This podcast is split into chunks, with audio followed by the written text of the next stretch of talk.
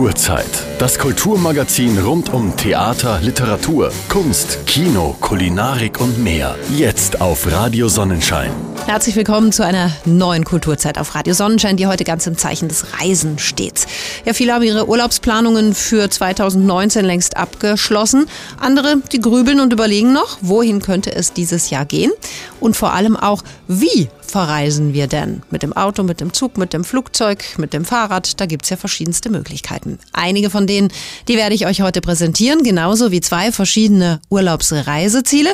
Ja, und wie es mit dem Familienurlaub für alle Beteiligten richtig gut klappt und keiner genervt zurückbleibt, auch das ist heute Thema in der Sendung. Ich freue mich drauf und hoffe, ihr habt viel Spaß.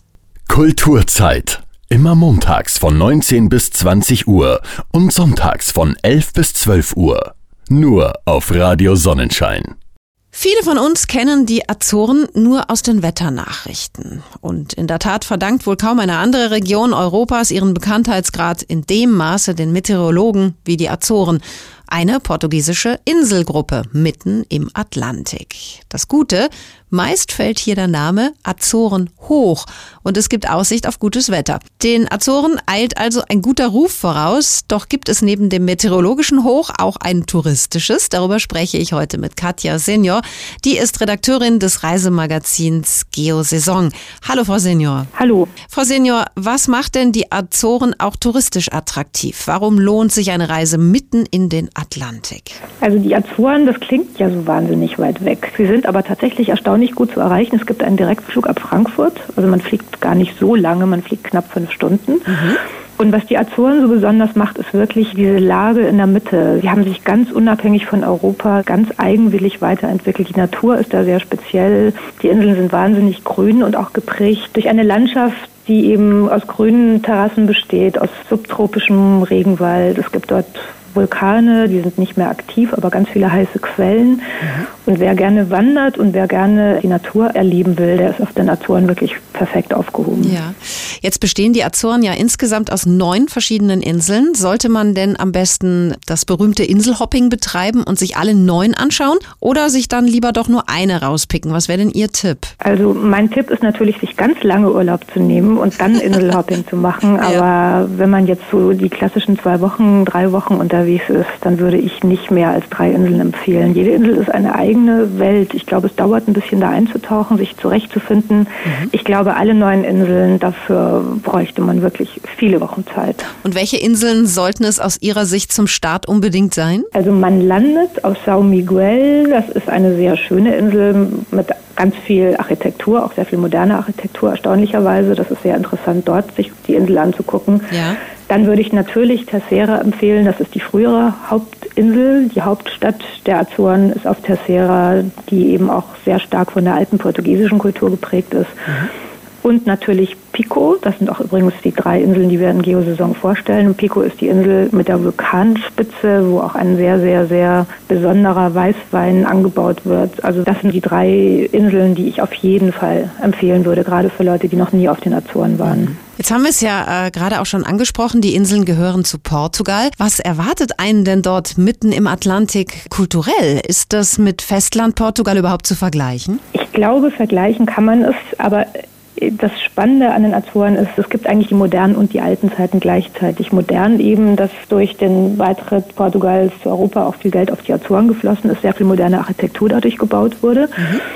Und die alten Zeiten, dass es tatsächlich auf den Azoren auch Feste gibt, die in Portugal schon lange nicht mehr gefeiert werden, die aber nur noch auf den Azoren gefeiert werden. Es gibt ähm, Kirchen, die nennen sich Tempel des Heiligen Geistes. Das sind wirklich kleine bunte Tempel, die wirklich fast aussehen wie Tempel in Indien, was sehr erstaunlich ist. Das hört sich doch sehr interessant an. Frau Senior, herzlichen Dank für das Gespräch und Ihre Tipps und auf Wiederhören. Auf Wiederhören. Katja Senior war das, die Redakteurin des Reisemagazins Geo Saison über Urlaub auf den Azoren. Also ich finde interessant klingt das schon, man sollte aber wahrscheinlich wahrscheinlich wirklich Zeit genug haben, um diese Reise dann auch in Angriff zu nehmen und auch wirklich auszuschöpfen und zu genießen.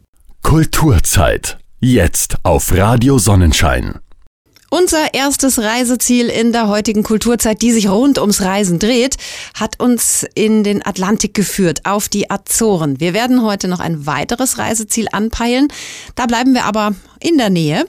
Aber vorher beschäftigen wir uns mit dem Thema Familienurlaub. Mama, wann sind wir endlich da? Ich habe keine Lust mehr. Das ist doof, mir ist langweilig. Wann gehen wir endlich schwimmen? Ich will aber nicht mit. Können wir endlich wieder nach Hause? Ja, so ein Urlaub mit der ganzen Familie, der kann auch mal zur Zerreißprobe werden. Sind Kinder da, ist oft Schluss mit den alten Reisegewohnheiten wie langen, ruhigen Strandspaziergängen und Ausschlafen, Museumstouren, Tageswanderungen. Aber das heißt nicht, dass so ein Familienurlaub nicht äh, doch immer noch die schönste Zeit des Jahres werden kann. Und zwar für alle Beteiligten. Was es für einen gelungenen Familienurlaub zu beachten gibt, darüber spreche ich heute mit Ilona Rühmann. Die ist Redakteurin des Reisemagazins Geosaison Extra. Hallo, ich grüße Sie. Hallo, ich grüße Sie. Frau Rühmann, Urlaub mit Kindern heißt das, damit es für alle entspannt ist, am besten Strandurlaub, Camping am See oder Club mit Bespaßungsprogramm. Wie viel darf oder sollte man seinem Nachwuchs denn so zutrauen? Also es gibt da Studien, die besagen ein ums andere Mal, die Eltern wollen vor allem relaxen und die Kinder wünschen sich Action. Mhm. Die mögen dann vor allem Freizeitparks und Wasserspiele und große Pools mit großen Rutschen. Aber wie immer im Leben kommt es auf die Mischung an und auf das richtige Maß. Und wichtig ist, dass man die Kinder mit einbezieht. Und was immer gut ankommt, ist was zusammen machen. Das wünschen sich eigentlich alle im Urlaub. Zutrauen kann man ihnen vor allem Neugier, Abenteuerlust und Interesse auch mal was auszuprobieren, was sie noch nicht kennen. Ich glaube, alle, die Kinder haben, werden jetzt nicken. Wie hat sich denn der Reisemarkt hinsichtlich auf Familien- und Kinderfreundlichkeit in den letzten Jahren entwickelt? Wo geht denn da die Reise aktuell hin? Also, was sich herauskristallisiert ist, dass Natur sehr gefragt ist, Erlebnisse in der Natur, Abenteuer in der Natur und Aktivurlaub. Mhm. Da gibt es jede Menge Naturcamps, Kurse, Lehrpfade, Abenteuerangebote. Man kann wandern, klettern, tauchen, surfen. Wichtig dabei ist, äh, dass man die Kinder dazu motiviert und nicht mit falschem Ehrgeiz daran geht. Könnte man äh, mit etwas Motivation Kinder denn auch für längere Erkundungsreisen, beispielsweise durch Asien oder andere Regionen der Welt begeistern oder gar äh, für in Kinderaugen oft vermeintlich langweilige Städtetrips? Das kann man auf alle Fälle. Es gibt da also spezielle Reiseveranstalter, die solche Reisen anbieten.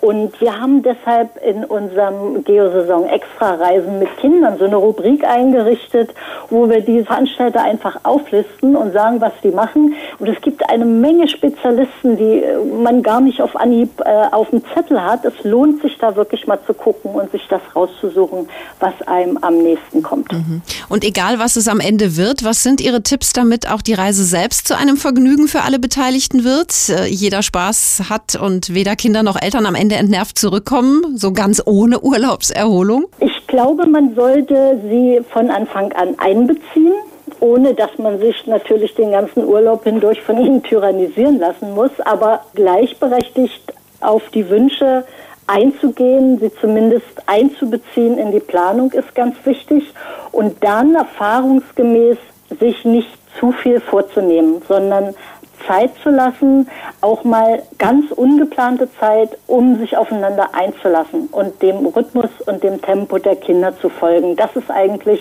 das Beste, was man machen kann und auch das Erfolgsrezept, was die Familien, die für uns reisen, immer wieder beschreiben. Mhm. Frau Rühmann, herzlichen Dank für das Gespräch, für Ihre Tipps und auf Wiederhören.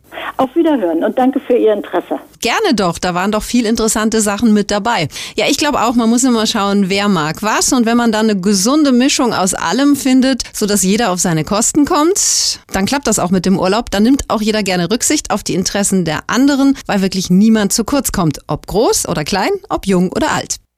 Zeit für Kultur. Jetzt auf Radio Sonnenschein. In der heutigen Kulturzeit dreht sich alles ums Thema Reisen und jetzt schauen wir mal auf einen entspannten Aktivurlaub in Europa und zwar auf eine Reise mit dem Fahrrad und mit dem Schiff. Schon seit einigen Jahren voll im Trend sind Kreuzfahrten, aber auch Aktivurlaub mit Wandern oder Fahrradfahren erfreuen sich nach wie vor größter Beliebtheit. Warum also nicht mal beides kombinieren? Wie es genau funktioniert und was den Charme einer solchen Reise ausmacht, Darüber habe ich mich mit Jan Timmermans vom Reiseveranstalter Boat Bike Tours unterhalten. Herr Timmermans, was zeichnet einen gelungenen Aktivurlaub eigentlich aus? Es gibt ja viele Formen eines Aktivurlaubs. Wandern, Skifahren, Segeln, Tauchen, Radfahren.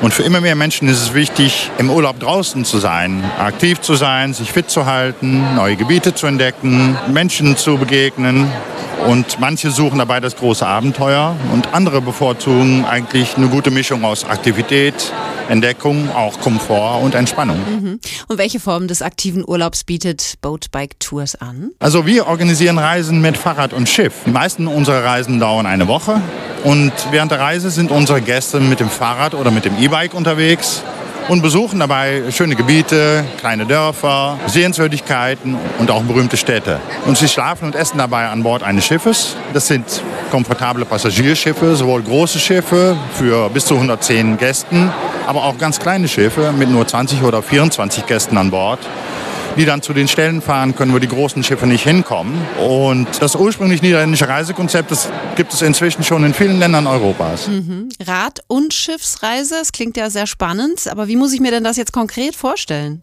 Je nach Tour fahren Sie in einer Gruppe mit einem deutschsprachigen Reiseleiter oder ganz alleine mit Hilfe unserer Radkarten und Routenbeschreibungen und für manche Reisen haben wir sogar eine gratis App, sodass Ihr Smartphone Ihr Navigationsgerät ist. Und während Sie Rad fahren, fährt das Schiff inzwischen schon zum nächsten Hafen. Das ist also quasi Ihr mobiles Hotel mit Restaurant, Bar, äh, komfortable Kabinen, Dusche, Toilette, oft sogar Klimaanlage und Fernsehen.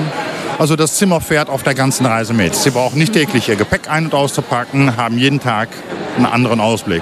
Und nach der Radtour abends wird ein Drei-Gänge-Menü serviert. Den Abend können Sie ganz gemütlich an Deck oder an der Bar ausklingen lassen. Oh, klingt fantastisch. Muss ich denn eigentlich sehr fit sein für diese Radtouren? Wie lange die Entfernung zum nächsten Hafen ist, variiert eigentlich je nach Reise. Aber in der Regel sind es zwischen 25 und 50 Kilometer. Und äh, oft wird sogar eine kurze und eine längere Tour angeboten, sodass man eine Auswahl hat. Das heißt, es bleibt auch genügend Zeit für Sightseeing, Städte, Dörfer zu besuchen, äh, hin und wieder ein Museum oder eine Kaffeepause natürlich einzulegen. Und Sie können bei uns ein Mietrad oder ein E-Bike buchen, aber auf vielen Reisen können Sie auch Ihr eigenes mitnehmen, also wie Sie möchten. Falls Ihnen nach einem Tag eher nach Entspannung ist, dann ist das natürlich auch kein Problem. Dann bleiben Sie einfach an Bord und genießen die vorbeigleitende Landschaft. Und welche Länder bieten sich für solche Reisen an? Also wir haben 15 europäische Länder im Paket äh, und allein in Holland und Flandern haben wir schon an die 30 unterschiedliche Reisen. Und was eine sehr abwechslungsreiche und beliebte Reise ist, ist die Südtour durch Holland. Dort war letztes Jahr das Fernsehteam von Wunderschön an Bord und die haben einen Beitrag gemacht und diese ist immer noch auf unserer Website rad- und schiffsreisen.de abrufbar. Aber auch Reisen von Amsterdam nach Brügge, äh, entlang der Donau, Italien, Kroatien oder Sail and Bike im niederländischen Wattenmeer mit einem großen Segelschiff. Gehört alles zu den Möglichkeiten. Also eigentlich ist für jede Zielgruppe etwas dabei. Das äh, klingt sehr gut und ich glaube, da ist wirklich für jeden was dabei. Jan Timmermans von Boat Bike Tours, vielen Dank. Vielen Dank für das Gespräch und gerne tot ziens an Bord. ja, tagsüber mit dem Rad unterwegs, abends ganz gemütlich an Bord relaxen. Wer Abwechslung sucht und viel sehen möchte, der muss auch beim Aktivurlaub heutzutage nicht mehr auf Komfort und entspanntes Urlaubsfeeling verzichten. Wenn ihr neugierig geworden seid und euch ein bisschen weiter umschauen wollt, Infos gibt's im Netz unter rad- und schiffsreisen.de. Kulturzeit. Immer montags von 19 bis 20 Uhr und sonntags von 11 bis 12 Uhr. Nur auf Radio Sonnenschein. Reisen, das große Thema heute hier in der Kulturzeit. Tja, wer die Berge liebt, der muss eigentlich gar nicht reisen, denn die haben wir vor der Tür und wir können hier wunderschöne Touren in Südtirol unternehmen, ohne dass uns langweilig wird. Wer aber vielleicht sagt, okay, unsere Berge, die kenne ich jetzt schon so lange, ich würde gern mal ein paar andere sehen, habe ich was im Angebot. Und weit müssen wir da gar nicht reisen. Nach Osttirol und äh, zwar in den Nationalpark Hohe Tauern. Wie abwechslungsreich der ist, das verrät uns jetzt Nationalpark Ranger Emanuel Ecker. Hallo. Hallo, servus. Herr Ecker, für uns zur Orientierung, auch wenn jetzt einige Südtiroler mir wahrscheinlich dafür eine schmieren möchten. Wo liegt der Nationalpark Hohe Tauern? Wir liegen mitten in Europa zwischen den höchsten Bergen in Österreich, also zwischen Großglockner und Großvenediger, genau in diesem Dreiländereck von Tirol, Salzburg und Kärnten. Da ist eigentlich dieser größte Nationalpark Mitteleuropas mit 1800 Quadratkilometer und wenn man da unterwegs ist, dann merkt man schon, eigentlich sind wir im typischen Hochgebirge. Denn haben wir über 150 Gipfel, die höher sind als 3000 Meter und in Osttirol ist die Anzahl nur ein bisschen höher, da sind wir dann schon fast bei 260 3000er. Stolze Zahl. Jetzt sprechen wir ja von einer Weltreise sozusagen im Taschenformat. Was hat der Nationalpark Hohe Tauern für Weltreisende zu bieten? Natürlich eine ganz eindrucksvolle Landschaft, die man sonst nur am Südpol oder in Grönland findet. Das sind sicherlich die großen Gletscherflächen. Allein um den Großvenediger herum finden wir die größten zusammenhängenden Eisflächen der ganzen Ostalpen. Das Gegenteil, nämlich sowas ähnliches wie ein Südsee-Feeling, das kommt zumindest einmal im Hochsommer im Bereich der Hohengrube auf. Da ist ein hochalpiner Gebirgsee und um den herum hast du einen feinsten Sandstrand. Und hier befinden wir uns aber immerhin schon auf 2700 Metern Seehöhe. Und es soll ja auch eine Art Mondlandschaft dort geben. In manche Gebiete, in die man hineinkommt, da fühlt man sich tatsächlich wie am Mond. Ob das der Gletscherschliff im unmittelbaren Eisvorfeld ist oder eine dieser wüstenartigen, staubtrockenen Landschaften. Sowas findet man am sudetendeutschen Höhenweg.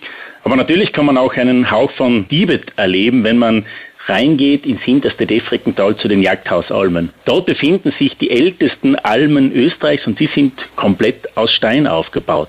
Auf 2000 Metern zwischen Felsen und Grasmatten. Man bezeichnet es ganz gern auch als Klein Tibet. Mhm. Aber man findet bei uns natürlich auch ein bisschen Nordamerika. Oho, Cowboys und Indianer oder was genau heißt das? Wenn ich mir den Yukon River vorstelle, dann sehe ich diesen unberührten, breiten Fluss, der sich über ein Tal herausschlängelt. So etwas Ähnliches haben wir bei uns auch mit der Isel. Das ist der letzte unberührte Gletscherbach in den Ostalpen. Er fließt frei heraus von den Ursprüngen im Gletscher durch das Iseltal bis in unsere Bezirkshauptstadt Lienz. Und am besten erlebt man das natürlich auf einem Raftingboot, auf einem Kajak, wo ich die Wildnis des Baches ganz klasse erleben kann. Mhm. Ja, und wer schon immer mal den Sequoia National Park in den USA erleben wollte, für den ist das Zedlacher Paradies der perfekte Ausflugsort. Mit seinen über 600 Jahre alten Lärchen ist er nicht nur ein Spielplatz für Kinder, sondern auch für uns Erwachsene ein Platz, wo man sich erholen kann und diesen wahren Märchenwald genießen kann. Aber Herr Ecker, warum gibt es im Nationalpark so viele unterschiedliche Landschaften? Wir durchwandern verschiedenste Klimazonen, die sind halt nicht horizontal, sondern vertikal übereinander geschichtet. Gleichzeitig ist natürlich die Sonne der Hauptantrieb für das ganze Klimasystem und dabei haben wir schon große Unterschiede auf kleinsten Raum. Und das macht diesen Lebensraum Nationalpark Hohe Tauern so interessant, aber auch so einzigartig. Um das Ganze besser zu verstehen, aber auch um einen ersten Einblick zu bekommen, sollte man sich das mal im Nationalparkzentrum anschauen. Bei uns im Haus hast du eine virtuelle Entdeckungsreise vom gesamten Nationalpark, quer durch diese Höhenstufen, auf mehreren Ebenen verteilt. Das, was wir als Ranger anbieten Genau, also das, was du draußen in der Natur finden kannst, mhm. willst, aber auch meiner Meinung nach erleben musst. Mhm. Und was raten Sie äh, Urlaubern? Kann man gut alleine auf einem der vielen Themen oder Wanderwege auf Erkundungstour im Nationalpark gehen? Oder sollte man dann doch lieber jemand mitnehmen, der sich richtig auskennt, so wie Sie? Wer viel erleben will, erfahren will, der sollte sich schon einem Ranger anschließen, denn wir sind für denjenigen, der mitgeht, sicherlich ein zusätzliches Auge, ein Ohr in der Natur draußen, aber vielleicht auch so etwas ähnliches wie ein wandelndes Lexikon. Man kann bei uns sehr viel erfahren über diese naturkundlichen Zusammenhänge. Mhm. Das Erlebnis Natur ist selbstverständlich alleine auch machbar, aber ich glaube, wenn man mit uns gegangen ist, dann ist es noch einmal ein Highlight mehr. Und deshalb kann ich nur sagen, wenn ich schon die Möglichkeit habe, ich schließe mich einem Ranger an. Der Osttiroler Nationalpark Ranger Emanuel Ecker über seinen täglichen Arbeitsplatz und der ist, glaube ich, wunderschön, den Nationalpark Hohe Tauern, in dem man eine Weltreise im Taschenformat auch kostengünstiger machen kann. Vielen Dank für das Gespräch. Danke, vielen Dank, wiederhören. Ja, vielleicht wird's ja dann doch noch was mit eurer Weltreise oder sogar einem Urlaub auf dem Mond. Die Weltreise im Taschenformat, die könnt ihr im Nationalpark Hohe Tauern machen in den Ostalpen. Perfekter Urlaub für Naturliebhaber und sportliche Abenteurer aber auch für Familien mit Kindern gibt's jede Menge zu entdecken. Und der Wanderurlaub, der wird sicherlich zu einem unvergesslichen und spannenden Erlebnis. Und mehr Infos, die findet ihr im Netz unter www.austria.info. Kulturzeit. Jetzt auf Radio Sonnenschein. Jetzt wird's Zeit fürs Wohnmobil. Das ist mittlerweile so beliebt bei so vielen Menschen, dass wir heute auch noch unbedingt einen Blick drauf werfen müssen, wenn es bei uns schon ums Thema Reisen geht. Unabhängigkeit, Natur, Nähe, jede Menge Erlebnisse. Das wird für viele bei der Reiseplanung immer wichtiger. Camping und Caravaning liegt voll im Trend. Die äh, Neuzulassungen für Reisemobile und Caravans, die steigen jedes Jahr auf neue Rekorde. Ja, und äh, jetzt beginnt die neue Camping-Saison. Wie sich gerade Neucamper Camper optimal auf ihren mobilen Urlaub vorbereiten können. Darüber spreche ich mit einem, der es wissen muss, nämlich Marc Dreckmeier vom Caravaning Industrieverband. Hallo. Hallo, ich grüße Sie. Herr Dreckmeier, warum erlebt Caravaning gerade so einen Boom? Das hat sicherlich viele Gründe. Ein wesentlicher ist einfach das Freiheitsgefühl und die Unabhängigkeit, die wir im Urlaub mit Caravan oder Reisemobil genießen können. Sie entscheiden individuell und flexibel, wann und wohin Sie fahren möchten und was Sie dort unternehmen. Wir stellen fest, dass die Menschen auf der einen Seite immer mehr erleben wollen, wollen. Auf der anderen Seite aber auch einfach mal einen Tag einlegen, wo sie gar nichts tun. Und diese Spontanität, die haben sie eben äh, insbesondere beim Caravaning. Klingt einleuchtend. Wie sieht Caravaning denn heutzutage aus? Da hat sich ja doch einiges getan in den letzten Jahrzehnten. Moderne Reisemobile und Caravans sind hervorragend ausgestattet und smart, das heißt äh, vernetzt. So können Sie sich zum Beispiel von unterwegs das Fahrzeug schon mal vorheizen oder im Sommer dann eben runterkühlen. Sie sehen äh, auf dem Smartphone Füllstand von Batterie und Gasflasche und so weiter. Die Fahrzeuge werden darüber hinaus äh, immer kompakter und sind dadurch noch leichter zu bewegen als sowieso schon, insbesondere in Städten. Und auch bei Campingplätzen hat sich viel getan. Die sind äh, hervorragend ausgestattet, äh, komplette Infrastruktur, äh, Internet. Und welche Alternativen gibt es zum Urlaub auf dem Campingplatz? Da hat ja nicht vielleicht jeder Lust drauf. Der, der nicht auf den Campingplatz möchte, hat ausreichend Alternativen mit Stellplätzen, die in der Regel sehr nah an der Sehenswürdigkeit oder eben an den Städten liegen, sodass sie ähm, leicht in die Stadt hineinfahren können. Noch individueller sind sie unterwegs, wenn sie zum Beispiel bei landwirtschaftlichen Erzeugern stehen, also dann einfach mal äh, eins von vielleicht zwei Reisemobilen auf einem Bauernhof oder Weingut sind. Also auch da gibt es einfach sehr viele Möglichkeiten und Facetten und somit ist auch für jeden was dabei. Mhm. Und was sollte ich als Caravan neu Neuling beachten? Welches Fahrzeug ist das Richtige für mich? Für die eine Destination bietet sich der Caravan, also der Wohnwagen an, den Sie zum Urlaubsziel äh, ziehen, dort auf einem Campingplatz abstellen und dann eben äh, Tagesausflüge mit dem Pkw machen. Derjenige, der eine Rundreise plant, ist sicherlich gut beraten mit einem Reisemobil. Und dann stellt sich die Frage, was für einen Urlaub machen Sie und mit wie vielen Leuten? Äh, vom Aktivurlaub, wo Sie Platz brauchen und bekommen für Ihr Sportequipment oder Sie machen einen Familienurlaub, äh, dann nehmen Sie eben ein Mobil mit äh, ausreichend Schlafplätzen. Sie als Profi, haben Sie einen speziellen Tipp für die Caravaning-Reiseplanung 2019? Ausprobieren. Und ausprobieren äh, führt in der Regel über die Miete. Das heißt, gehen Sie zu einem äh, Händler und Vermieter, suchen Sie sich dort das richtige Fahrzeug aus. Schon bei der Auswahl werden Sie beraten. Sie bekommen eine professionelle Einweisung äh, in das Fahrzeug und dann einfach mal ein langes Wochenende oder äh, gleich einen längeren Urlaub. Sowohl Händler und Vermieter als auch Informationen zu Reisezielen finden Sie auch auf unserer Webseite caravaning-info.de. Und äh, der Besuch beim äh, Fachhandel in ihrer Nähe lohnt sich gerade jetzt zur Saisonstart, haben die in der Regel viele Aktionen und günstige Angebote. Da lohnt sich also auf jeden Fall ein Besuch. Marc Dreckmeier vom Caravaning Industrieverband. Vielen Dank, sage ich, für diese vielen Infos. Dankeschön. Mobiles Reisen frei nach dem Motto heute hier, morgen da. Beim Caravaning kommt das auf keinen Fall zu kurz.